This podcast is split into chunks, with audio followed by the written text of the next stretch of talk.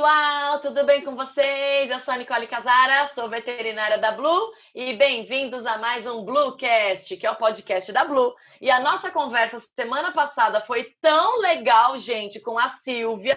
A Silvia é dona da Pipa, da Sara e da Lucy, que são aves. E a gente resolveu gravar a segunda parte dessa conversa. O perfil da Silvia é avoa.love. Silvia, obrigada por continuar esse podcast aqui com a gente. Muito obrigada, Nicole. Está sendo uma conversa muito gostosa. Ah, eu adorei saber várias coisas de manejo de ave, toda essa questão do comportamento das aves, né? Você tem mais de um tipo de ave, né, Silvia? Você tem arara e você Sim. tem outras aves. Aí a gente estava falando semana passada a questão da comida, de alimentação. Você explicou para nós a diferença de uma gaiola, de um viveiro, de um recinto, todas essas necessidades. Agora, a pergunta que não quer calar, Silvia, quanto custa uma ave? É muito caro ter uma ave, comprar uma ave e manter uma ave de acordo com as necessidades, né? Lembrando que a ave também tem que ir no veterinário, especializado em animais exóticos. Então, conta um pouquinho para nós disso. Adorei a sua pergunta, Nicole, porque geralmente a pessoa faz a pergunta assim: quanto custa uma arara? Quanto custa um papagaio? E ela não faz o resto da pergunta, que é quanto custa manter essa ave saudável e feliz dentro da nossa casa. E é aí que mora o caro. Porque a ave, na verdade, por mais cara que ela seja, ela é assim a parte mais barata da história. Porque, assim, por exemplo, uma arara vai custar de, dependendo da espécie, né? Que a gente tem várias espécies de araras, né? Vai custar, assim, a arara canindé, que é a arara mais barata, ela custa uns 4 mil reais. Então, assim, não é um animal super barato, mas também não é um animal super caro. Tem algumas espécies de araras que podem chegar a 8, 10 mil reais, sim. Mas, gente, o viver. Agora eu acabei de me mudar de casa o viveiro que eu estou fazendo para as minhas aves, que não é aquele tamanho que eu falei que é o legal. Por quê? Porque as minhas aves praticam voo livre e passam a maior parte do dia fora do viveiro. Então, eu me permiti fazer um viveiro pequeno, e o meu viveiro ele tem 3 metros por 4, com 2,5 de altura. Então, eu preciso de um jardinzão para colocar esse viveiro, né? Então, assim, bastante espaço na casa mesmo. O meu viveiro, eu estou gastando mais de 10 mil reais para fazer. Porque, gente, viver é igual casa, tem que ter tudo que a ave precisa: banho, lugar para dormir, lugar para proteger do sol, da chuva, lugar para tomar sol, lugar para tomar chuva, puleiros, brinquedos, mobiliário. É bem complicado fazer. E os mobiliários a gente tem que ficar trocando sempre. Então, você tem que ser habilidoso para fazer os seus próprios brinquedos. Que você for comprar para uma arara, vai gastar aí, sei lá, de 200 a 400 reais por mês só em brinquedo. É muito Caramba, caro. Silvia. Não, e é importante você falar isso, porque assim como a questão de cão, né, de cachorro, a pessoa às vezes sabe lá quanto custa aquela raça X que ela quer ter, mas ela esquece da manutenção mensal, né? Além de gastar com comida, você tem o gasto com veterinário, porque todos os animais, de tempos em tempos, precisam visitar o veterinário, né? Sim, isso, saber se está tudo bem, né? Enfim, fazer é. ou, talvez exames, uma isso outra necessidade mesmo. especial. Então, isso entra na sua no seu gasto mensal mesmo, né, é, Silvia? É, e Nicole, foi bom você ter lembrado, porque eu falei do viveiro, que custa super caro de construir, de manter, falei do preço da ave, mas, na verdade, o maior gasto quando a gente tem ave é veterinário, porque eu vou te explicar. As aves são animais silvestres, e os animais silvestres, eles têm uma defesa né, de sobrevivência, que é o seguinte, quando o animal fica doente, você não percebe que ele ficou doente. Por quê? Porque na natureza, se ele ficar doente, ele não pode demonstrar fraqueza, porque senão os predadores vão comer ele antes dele ter a chance até de sarar dessa doença naturalmente. Então, quando um animal parece doente, é porque ele já está quase morto. Isso é super importante de saber. Então, se você esperar o seu animal ficar doente para levar no veterinário, você provavelmente vai perder a sua ave. Não dá tempo do veterinário fazer nada. Então, como que a gente faz com aves? A gente precisa levar no veterinário cada quatro meses, mais ou menos, para fazer uma consulta básica e os exames básicos. A cada seis a oito meses para fazer exames um pouco mais é, investigativos e uma vez por ano para fazer um check-up completo, inclusive com raio-x, exame de sangue completo. Olha, vou te falar, esse exame completo, dependendo do veterinário, dá mais de mil reais cada ave que você vai levar no veterinário. Então, e você tem que fazer isso. Se você não levar a cada quatro, seis, oito, um ano, você vai uh, perder sua ave, provavelmente, né? Então, claro, não estou contando dos acidentes, né? Que sempre pode acontecer um Exatamente, acidente. É. Né? Coisas que saem fora do, que, do nosso. Né, do nosso controle, é que nem eu trabalho muito com cão e gato, sou dona de cães. E você nunca imagina que, por exemplo, seu cachorro pode ser atropelado e quebrar uma pata e você tem que fazer uma cirurgia. Nossa, e esse animal é tem que ficar né? internado, né? né? E aí tem Exatamente. que internar. Então, isso também acontece com as aves, né, Silvia? Aquela emergência que Sim. tem que correr para o veterinário e deu, Sim. sei lá, dificuldade para respirar e tem que internar. Sim. É um dinheiro que eu falo que a gente tem que fazer a poupancinha do pet. Isso. Adorei. É isso mesmo, eu também concordo com isso. Qualquer dia ainda vou fazer isso, que eu adoro planos financeiros, vou fazer um plano financeiro. Você quer ter uma ave de médio porte, de pequeno porte, de grande porte? Qual que é o dinheiro mensal que você tem que dispor caso você precise para o resto da vida da ave? A gente tem que lembrar que essas aves, elas não vivem pouco igual cachorro. A ave que vive menos vive 25, 30 anos. Pois um é. papagaio é. vive 70, 80 anos. Uma arara pode falar... chegar a viver 100 anos. Eu ia então, falar olha... bem isso. O papagaio é aquela história. A votinha morreu, passou para a mãe, que morreu, passou para não sei quem. O papagaio está lá. De geração em geração, o papagaio ainda está lá, né? Então, a ave ainda vive... A arara ainda vive muito mais, né? Então, é, uma... é um planejamento mesmo, né? Para cuidar Sim. da vida como aquela ave merece. E você Exato. tinha falado no podcast anterior, Silvia, né, que a gente até brincou, igual o cachorro precisa sair para passear, precisa interagir, a ave também não deve viver 100% do tempo no viver e na gaiola, né? A maioria das pessoas não sabe disso, mas a ave deve viver de maneira livre, ela deve ter um limite onde ela pode voar, onde ela vai de um galho a outro, ali ela toma sol, no outro cantinho tem sombra, ela escolhe ali onde ela quer. E eu vi lá no seu perfil que as suas aves fazem um treinamento, né, de voo livre. É como se levasse um cachorro para treinar, ir para creche, para escolinha. Eu fiquei impressionada. Conta um pouquinho para gente como é que é isso. É, Nicole, na verdade, vou confessar que esse treinamento que eu faço, ele é um treinamento assim para poucos, porque como eu já falei no podcast anterior, ninguém vai ter vontade de comprar ave depois que me escutar. porque eu, assim, não, não escondo nada, gente. É difícil. O animal bica, grita, você fica surdo, ele faz sujeira na sua casa inteira, destrói sua casa inteira e custa super caro. E além disso, demanda um tempão de você de atenção todos os dias. Isso aí sem praticar voo livre. Quando você pratica voo livre, tudo isso vai ficando mais complicado, mais caro e vai exigindo mais tempo e dedicação do tutor. Então, realmente, o treinamento de voo livre é demais. A única coisa que eu economizo em fazer voo livre é nos brinquedos, porque daí minhas aves podem ficar soltas em várias árvores diferentes e eu não preciso fazer tanto brinquedo porque elas vão destruir os galhos das árvores. Mas fora isso, todo o resto é muito mais trabalho, muito mais dedicação, muito mais tempo mesmo. Mas tem como você adestrar uma ave para ela poder, por exemplo, vou levar ela no parque para passear, e aí ela ela você consegue adestrar ela para ela voar e depois voltar de volta para você. A ave tem coleira. Eu fiquei assim abismada. Eu falei, gente, eu preciso perguntar isso para a Silvia. Você sai com a ave para passear num parque? Como que é esse dia a dia?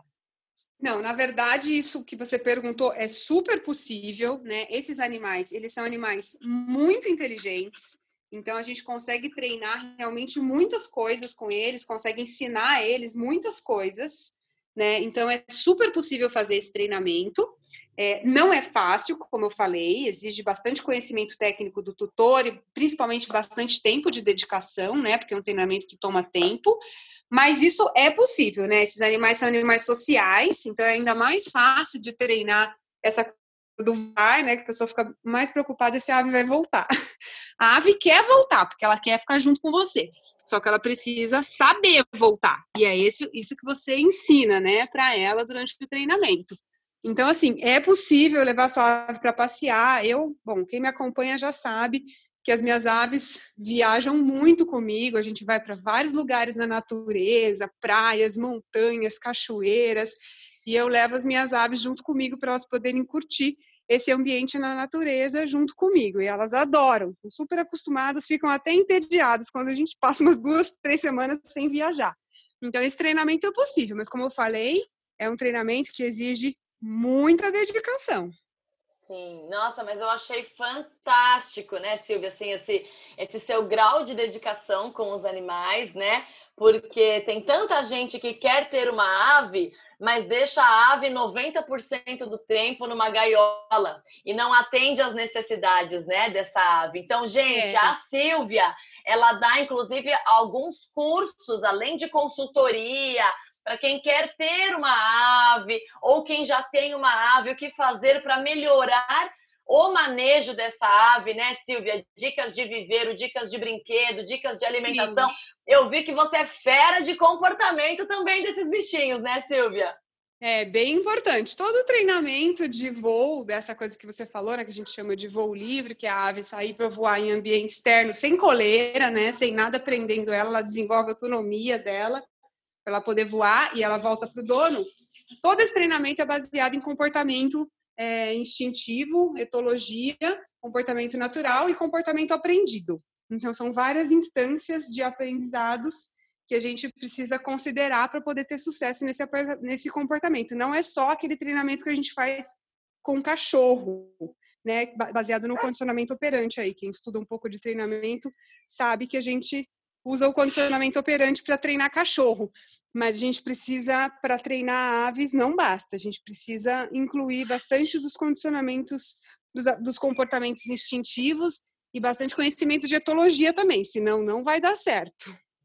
Nossa, entendi, muito legal. Silvia, para a gente finalizar, conta uma história que te marcou ou alguma experiência durante uma viagem sua com as suas aves, né? Que você viu no, no seu dia a dia essa diferença de uma ave que ela sai para passear, uma ave que tem contato com o habitat natural dela, uma ave que vive em bandos, socializando, né? Você, o que, que ela tem de diferença de comportamento comparado, até de doenças mesmo, né? Comparado com uma ave que fica mais restrita, num ambiente mais fechado. É, existem algumas, por exemplo, vou te dar um exemplo.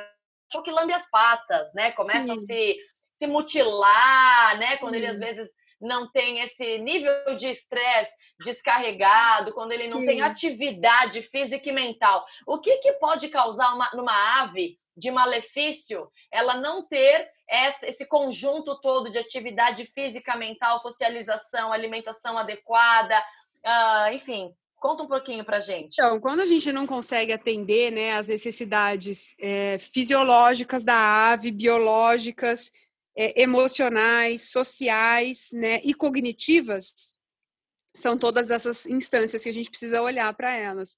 É, elas vão começar a apresentar desvios de comportamento. Então, assim como o cachorro lambendo a pata, isso não é uma coisa normal, né? Isso é um desvio de comportamento. As aves também vão apresentar desvio de comportamento. E os desvios de comportamento na ave é assim, horrível porque é super ruim para o tutor. Claro que é horrível para a ave também. Mas, por exemplo, uma das coisas, as aves arrancam as próprias penas. E aí tem aves assim, Nossa, assim, peladas. Elas, mesmo. Elas, é, e tem aves que ficam tão sérias que elas começam a, a machucar a pele mesmo, a fazer buracos e ferir a pele. É, são casos assim extremos, mas não são muito raros, viu? Quando a pessoa não consegue lidar ali com a situação, pode levar a esse lugar. Mas a, tem, tem, aves que não arrancam as penas, mas desvio, mas é, apresentam outros problemas de desvio, como por exemplo agressividade, né? Como a gente viu, as aves são muito fofinhas, elas são super sociais, elas gostam de estar junto e tal. E se você não consegue atender as necessidades da forma correta e equilibrada, ela pode se tornar uma ave agressiva com o dono né? E aí o dono não vai mais conseguir pegar essa ave, porque ela vai bicar forte, né? De arrancar pedaço mesmo. E aí é uma coisa horrível, né? A gente não quer que o animal fique agressivo com a gente. Outro desvio de comportamento também é, são os gritos. Né? Já falei que essas aves são animais muito barulhentos. Ó, o Crude acabou de gritar ali, ele está só se comunicando. É normal. Então, eles já são normalmente barulhentos. Mas quando elas têm problemas de desvio de comportamento, elas se tornam insuportavelmente barulhentas. Então, elas, em vez de elas gritarem de manhã ao acordar, ou na hora que faz chuva, ou à noite antes de, de cair à noite, porque elas dormem que esse comportamento é normal, elas vão gritar o dia inteiro ininterruptamente. E aí, gente, é realmente insuportável de ter um animal desse, mesmo que seja um animal que não grita tão alto como uma arara né? Mesmo que seja desses que grita bem baixinho, como por exemplo a, a nossa jandaia coquinho, que é a Lucy, né? Que ela tem uma vocalização baixa, mas se deixar a Lucy estressada, ela vai gritar o dia inteiro, isso vai ser horrível. Isso sim, são só alguns exemplos, né, de coisas sim. super agradáveis, não só para a ave, como para o tutor, que pode acontecer se você não conseguir suprir essas necessidades. É, a verdade né, Silvia? Independente, eu, eu brinco que para ter qualquer pet, né? Assim como filho, né? Você vai gastar com fralda, com escolinha, com isso, aquilo, aquilo outro. O cachorro vai ter um monte de gasto mensal, o gato também, a ave também. Mas o amor que eles dão para nós, né? É, é, vale todo o esforço, né? A relação que a gente ah, cria é. com eles, né, Sim. Silvia? Só quem tem sabe que uma ave ela é tão pet quanto um cachorro, né, Silvia? Sim, sim. E eles são demais, né? Porque, como você falou, para contar uma história, né? É, o bambu, que foi na minha primeira arara, né? Ele, ele tinha uma personalidade, eles têm uma personalidade forte, e você vai descobrindo a personalidade do, do animal com o tempo, né? Como uma criança. Enquanto ela é criancinha, você não sabe bem como é aquela pessoa. Você vai sabendo, ela vai crescendo e você vai conhecendo. Então, assim, ele era um arara super social. Ele era tão social que ele tinha, assim, mais amigos no bairro do que eu. As pessoas conheciam ele. E o mais curioso que é essa história que eu quero contar é que ele frequentava muito o parque, né, perto da nossa casa. E no parque, claro, vai todo mundo que mora no bairro, vai no parque. E ele conhecia as pessoas no parque, ele tinha os amigos dele favoritos, que ele subia na mão, deixava fazer carinho, coisa que não é comum, né? Numa área, não é que nem cachorro que deixa fazer carinho. E aí, o mais curioso que eu fui descobrir muito depois, né? Conversando, depois que eu conhecia essas pessoas, porque eu não conhecia todo mundo que ele conhecia. Mas com o tempo eu passei a a ocasionalmente encontrar ele com essas pessoas, né? E aí, sabe o que, que eu descobri, Nicole? Que ele, com o tempo, como ele voava solto e ele visitava vários lugares no bairro, não só o parque, ele aprendeu onde essas pessoas que ele gostava moravam ali no bairro. E Meu ele Deus. visitava, exatamente, ele visitava as pessoas nos apartamentos deles. Ah, amigos que ele tinha conhecido. Não, é inacreditável, mas isso aconteceu, porque eu mesma tenho um amigo nosso que ele é professor de Kung Fu, e ele, assim, conhece o bambu no parque desde que o bambu era bebezinho, que ele nem voava ainda, que ele ia de coleira para o parque. E sempre conhece, conversando com o bambu e tal. O bambu, eu nunca fui na casa dele, desse nosso amigo professor de Kung Fu. Nunca fui na casa dele. Ele morava num apartamento mais longe do parque do que a minha própria casa. E você acredita que o bambu visitava ele? Gente, olha só como são inteligentes. Amei conhecer essa Sim. história, amei saber que a gente cria essa relação com Sim. as aves. Gente, quem quiser saber mais sobre ave, quem tem ave, quer ganhar consultoria, quer saber consultoria, segue lá a Silvia no Instagram, arroba avoa.love. Para o próximo podcast, a gente vai mais uma vez te chamar, hein, Silvia, que tem muito assunto legal ainda para a gente conversar sobre as aves e sobre os seus cursos e sobre o voo livre, tudo de lindo que dá para fazer com esses bichinhos, né? Muito obrigada muito pela sua participação. Amei, obrigada. Obrigada. Tchau, tchau. Tchau.